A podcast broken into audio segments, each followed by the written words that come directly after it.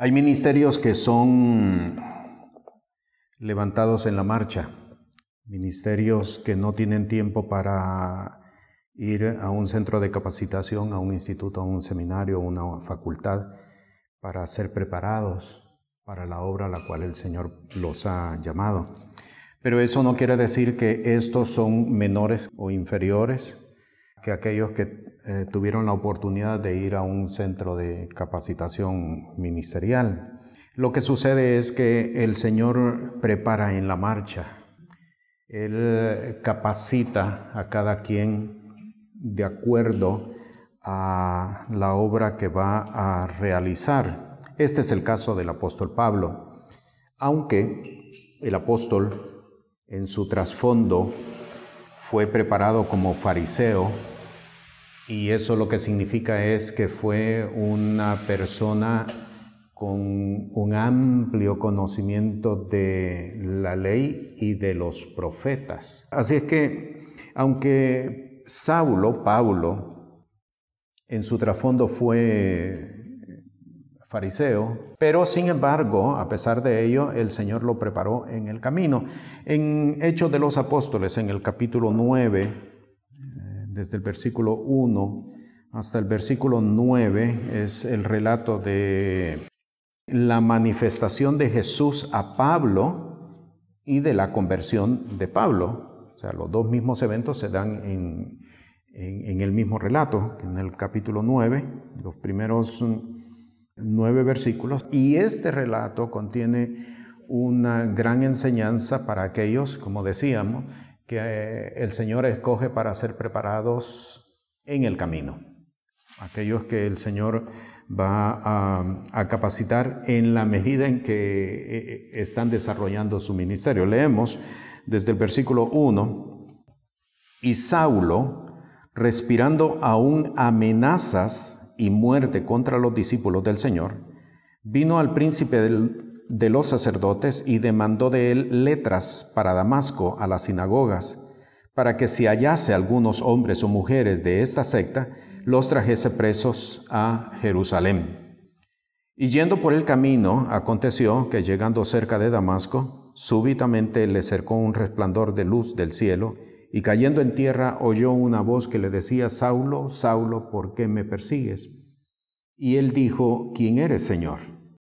Y él dijo, yo soy Jesús a quien tú persigues, dura cosa te es dar coces contra el aguijón.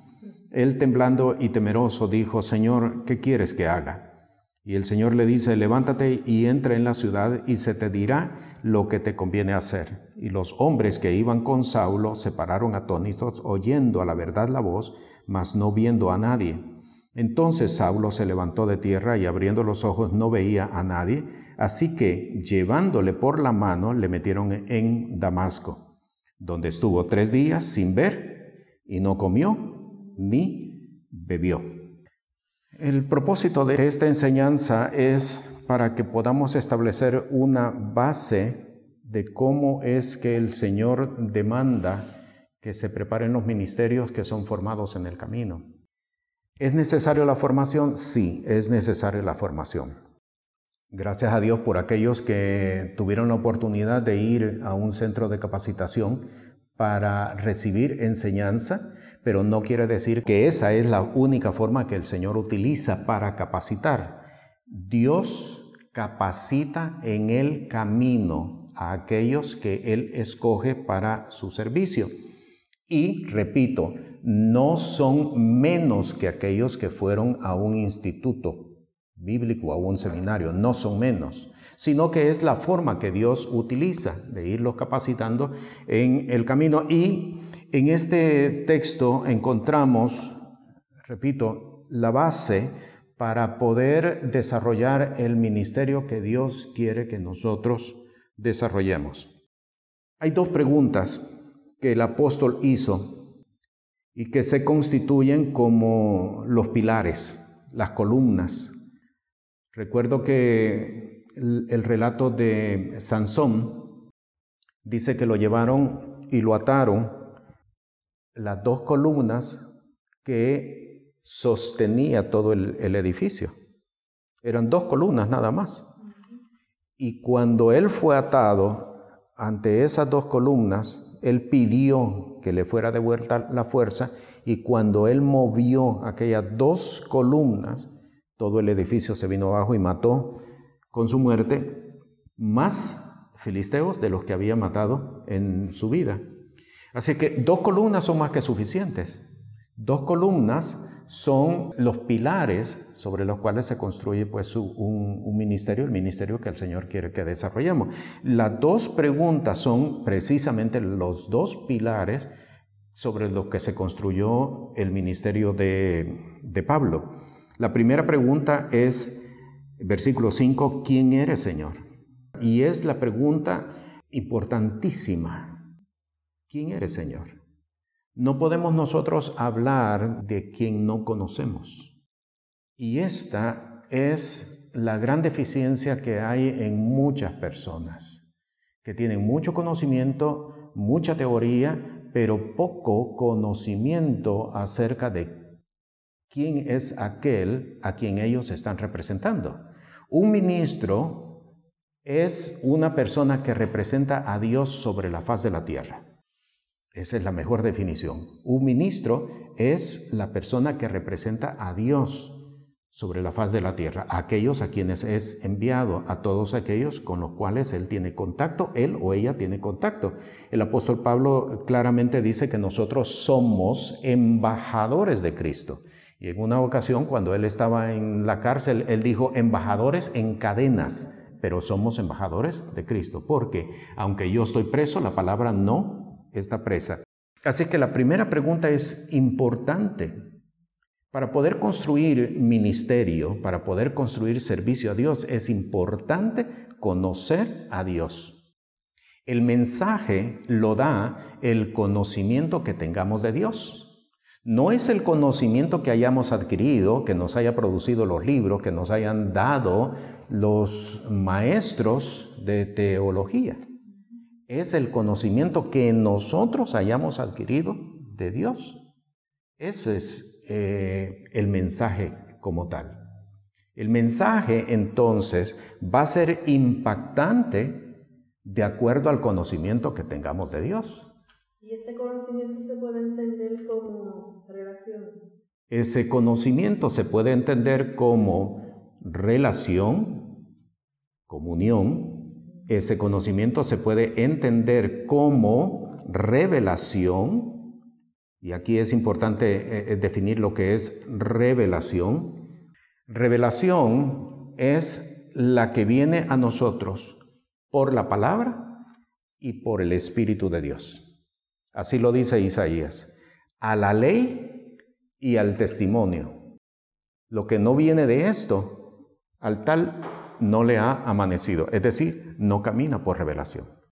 Es importante entender que la revelación está dada por la palabra y está dada por la manifestación del Espíritu, del Espíritu de Dios.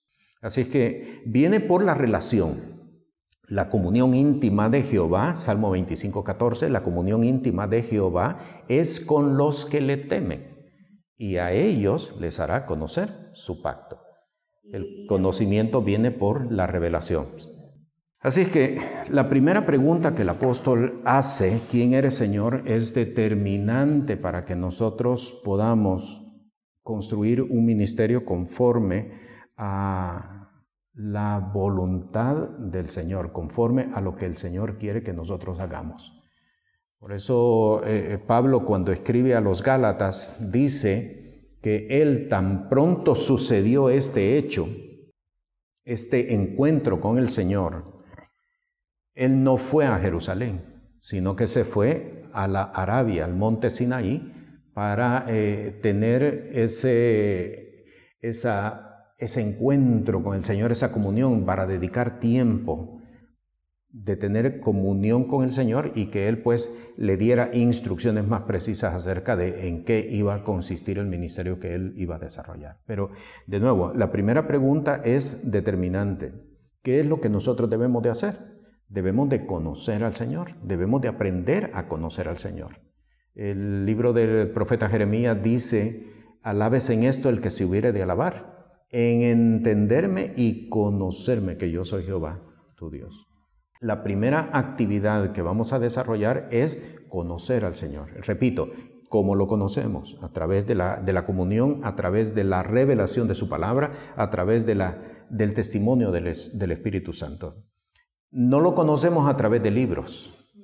No podemos conocerlo a través de libros. Los libros pueden ser una guía, pero no son la fuente de revelación. Y eso es importante tenerlo. Nosotros nos remitimos a la palabra, a la ley y al testimonio. A la ley y al testimonio. Esas son las únicas fuentes que el Señor nos ha, nos ha entregado para poder caminar en revelación, para poder caminar conforme o adquirir conocimiento de quién es Dios. Esta es entonces la primera la primera actividad que vamos a desarrollar. La segunda pregunta que la encontramos en el versículo 6 dice, él temblando y temeroso dijo, Señor, ¿qué quieres que haga? Y aquí viene entonces el desarrollo del ministerio. Esta pregunta no debe de faltar en nuestras oraciones ni en nuestras peticiones. ¿Qué quieres haga. Y entonces, en este texto, en este relato que hemos eh, escogido para establecer eh, esto, la base del ministerio en la marcha, vamos a encontrar tres instrucciones que el Señor le da. Y son las instrucciones básicas para poder nosotros comenzar. La primera instrucción y la primera enseñanza se encuentra en el mismo versículo 6. El Señor le dice, levántate y entra en la ciudad y se te dirá qué te conviene hacer. Aquí está la primera instrucción. Para poder construir un ministerio en el camino, ¿cuál es esa instrucción? Estar dispuestos a recibir instrucción. ¿Por qué no le dijo allí? ¿Por qué no le dijo, mira, levántate, vas a hacer esto, vas a hacer lo otro, vas a hacer aquí, vas a hacer allá? Sino que lo primero que le dice, levántate, entra en la ciudad y ahí se te dirá qué es lo que vas a hacer.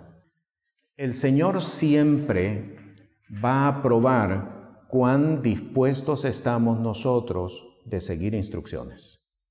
Ahora, ¿por qué esto es importante? Note en los primeros versículos, versículo 2, y demandó de él, del príncipe de los sacerdotes, demandó letras para Damasco a las sinagogas, para que si hallase algunos hombres o mujeres de esta secta, los trajese presos a Jerusalén. En otras palabras, Pablo había sido colocado como jefe. Dios no anda buscando jefes. Dios anda buscando gente que haga lo que Él quiera. Por lo tanto, para poder aplicar esta primera instrucción, nosotros tenemos que despojarnos de todo aquello que hemos alcanzado nosotros, que nos impide hacer lo que el Señor quiere que nosotros hagamos.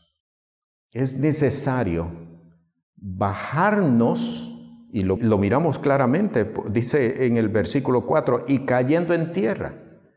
Cayendo en tierra, ¿qué es lo que significa caer en tierra? Lo humilló.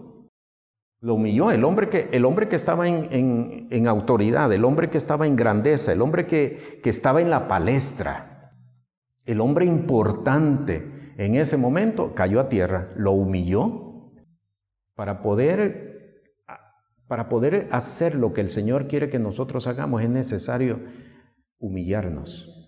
Porque si nosotros no nos humillamos a nosotros mismos, Él se va a encargar de humillarnos a nosotros. Él se va a encargar de, humillarnos. Entonces, la primera enseñanza que Pablo recibió es, ¿estás dispuesto a recibir órdenes? ¿Estás dispuesto a recibir instrucciones? ¿Estás dispuesto a obedecer? Y esto es importante.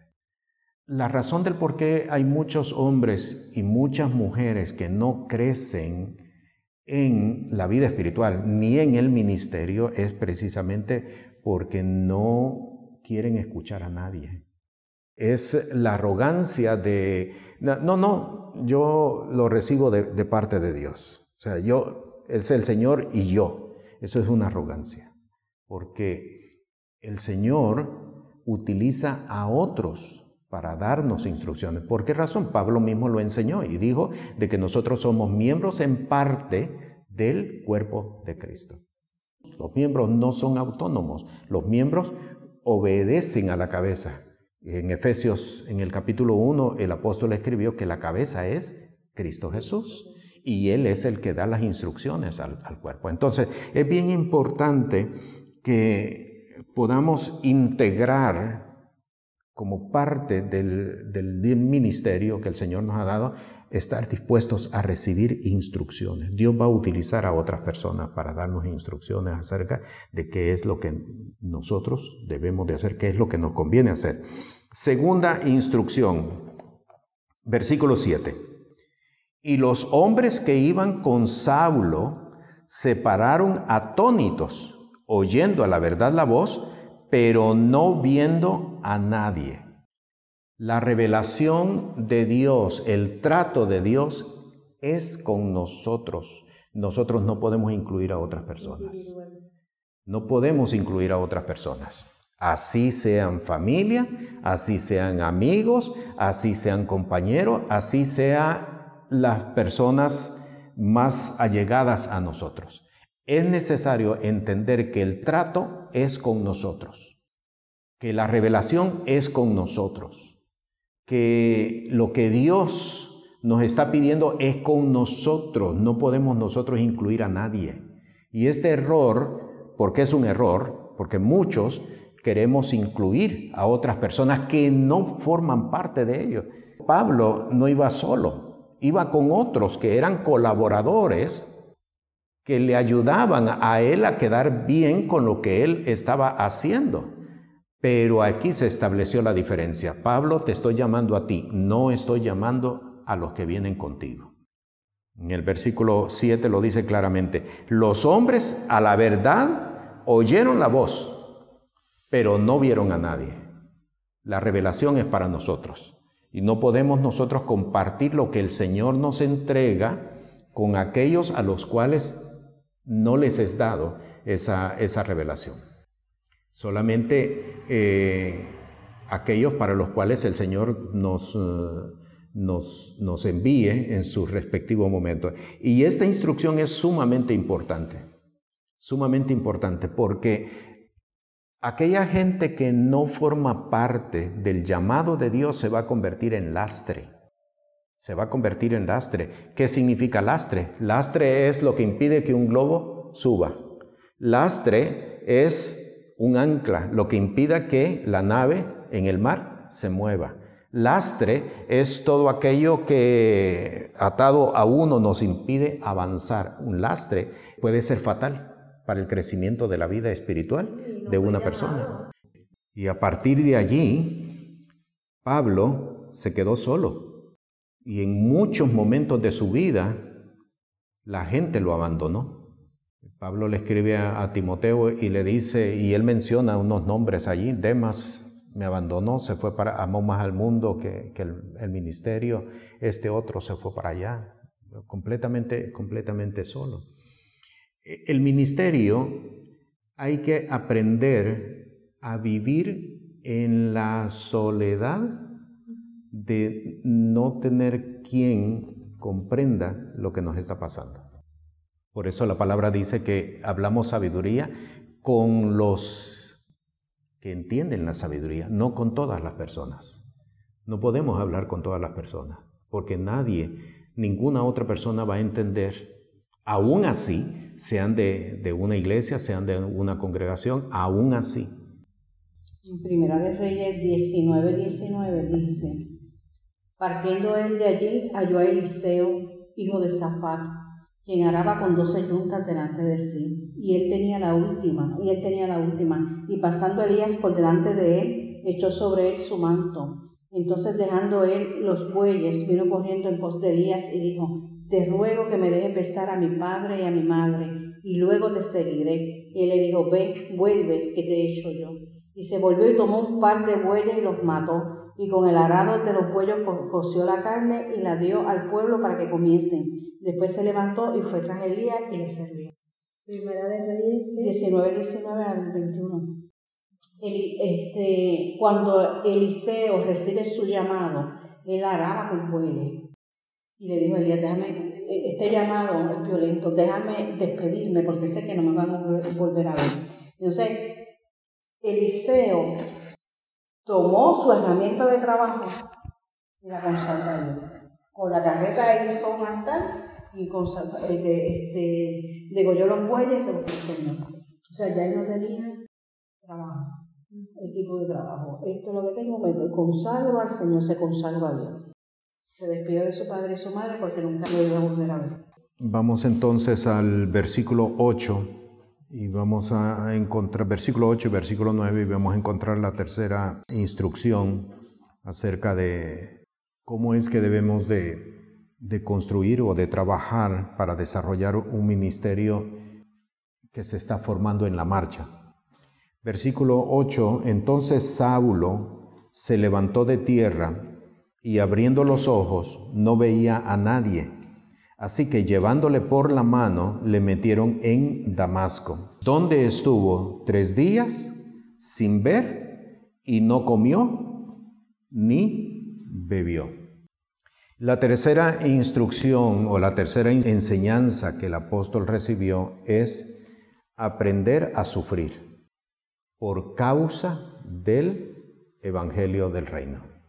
Aprender a sufrir, aprender a padecer por causa del Evangelio del Reino. Y esto es, eh, es determinante porque cuando Jesús presentó la parábola del sembrador que salió a sembrar, una semilla cayó junto al camino. Una semilla cayó entre espinos, una semilla cayó entre pedregales y cuando él explicó la parábola dijo que los que habían caído entre espinas son aquellos que no pueden resistir la persecución. Los que cayeron en pedregales son los que los afanes del mundo los ahogan. ¿Qué quiere decir? Que la vida del ministerio tiene sufrimiento. Pablo enseñó en Hechos capítulo 14, versículo 22, confirmando los ánimos de los discípulos, exhortándoles a que permaneciesen en la fe y que es menester que por muchas tribulaciones entremos en el reino de Dios. Y esto es, esto es parte de la vida en Cristo y esto es parte de el ministerio que el Señor quiere que nosotros desarrollemos. En Filipenses, en el capítulo 1, en el versículo 29, dice, porque a vosotros es concedido por Cristo, no solo que creáis en Él, sino también que padezcáis por Él. Filipenses capítulo 1, versículo 29. Y esto es un aprendizaje.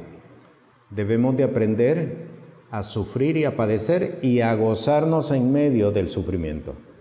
No es a atormentarnos en medio del sufrimiento. El sufrimiento no tiene el propósito en un hombre ni en una mujer de fe de atormentarla, sino de que nos gocemos en él.